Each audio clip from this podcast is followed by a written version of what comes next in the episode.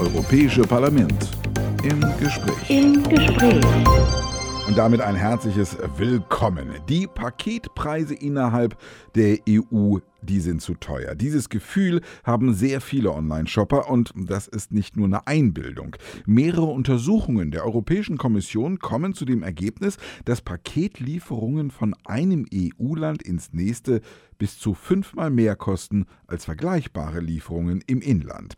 Dagegen will das Europäische Parlament jetzt mit neuen Regeln vorgehen. Und wie genau das aussehen soll, das besprechen wir mit Markus Ferber, Mitglied des Europäischen Parlaments. Hallo, schönen guten Tag, Herr Ferber.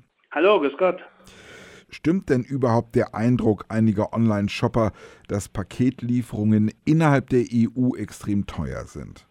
Der Eindruck stimmt leider. Es ist nicht nur so, dass man das fühlt, sondern es ist in der Tat so. Ich habe selber das Beispiel, dass ein Paket von München nach Hamburg viermal weniger kostet wie ein Paket äh, von Brüssel nach Köln, äh, obwohl die Distanz viermal so lang ist. Und es zeigt, dass hier im grenzüberschreitenden Bereich ordentlich abkassiert wird. Mhm. Die äh, neue Verordnung soll europaweit für mehr Transparenz und Wettbewerb sorgen. Wie soll das aussehen? Im Prinzip haben wir das gleiche Problem, das wir früher beim Roaming äh, hatten bei den Handytarifen, dass äh, Inlandstarife immer billiger wurden, grenzüberschreitend hat nichts äh, stattgefunden. Wir wollen jetzt durch eine Preistransparenz dafür sorgen, dass äh, der Kunde, aber auch ein, ein Händler äh, hier klare äh, Vorgaben bekommt, äh, was ein Paketversand kostet. Und durch diese Preistransparenz, wir haben ja im Paketbereich immer schon Wettbewerb gehabt, mehrere Anbieter, soll dafür gesorgt werden, dass die Preise gerade bei grenzüberschreitenden Päckchen auch zurückgehen. Auch die nationalen Regulierungsbehörden sollen zusätzliche Befugnisse erhalten. Warum ist das notwendig? Das Problem ist, dass die nationalen Behörden bisher natürlich nur die nationalen Preise kontrolliert haben. Das ist relativ gut im Griff. Das funktioniert in allen Mitgliedstaaten der Europäischen Union sehr gut. Sobald es aber grenzüberschreitend wird, hat bisher noch jeder nationale Regulator gesagt, das ist nicht mein Thema, das müsst ihr woanders lösen. Und keiner hat sich darum gekümmert. Darum haben wir uns jetzt als Europaparlament darum gekümmert, wir wollen, dass der Binnenmarkt wirklich funktioniert. Wir wollen, dass der Onlinehandel wirklich funktioniert in Europa. Und dann muss am Ende auch der Warenversand funktionieren. Und es kann nicht sein, dass dann überhöhte Paketpreise der Bremser einer vernünftigen Entwicklung im Onlinehandel sind. Uns geht es auch ganz besonders darum, gerade für kleine, mittlere Unternehmen neue Marktchancen zu eröffnen.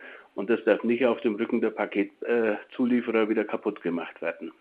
Aber steht es den Lieferdienstleistern nicht auch zu, ihre Preise so zu gestalten, wie sie es für richtig halten?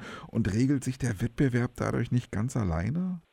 Das Problem ist, dass wir im grenzüberschreitenden Bereich auch nur äh, einen eingeschränkten Wettbewerb haben. Am Ende sind es doch immer die traditionellen Postdienstleister, die grenzüberschreitend auch Dienste anbieten.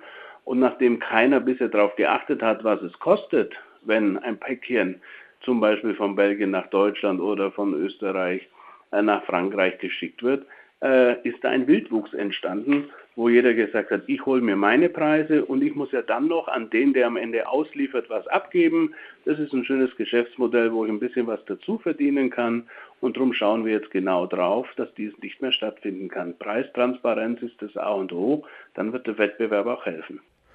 Können denn die Verbraucher damit rechnen, dass die Paketpreise in Zukunft generell fallen werden?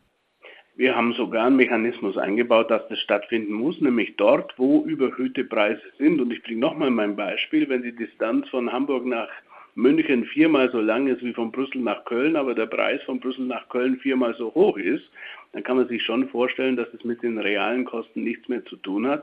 Und in solchen Fällen muss die Kommission in Zukunft auch eingreifen muss dafür sorgen, äh, dass hier faire Preise angeboten werden, die äh, sich an den Kosten orientieren. Keiner will, dass hier äh, auf dem Rücken der Briefträger oder der Paketzusteller gespart wird.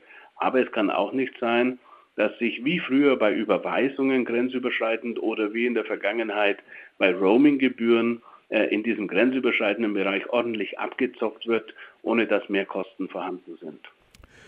Über die neue Verordnung zur Regelung des EU-grenzüberschreitenden Paketlieferverkehrs haben wir mit Markus Ferber gesprochen. Er ist Europaparlamentarier und hat an der Verordnung mitgearbeitet. Herr Ferber, vielen lieben Dank für das Gespräch. Gerne.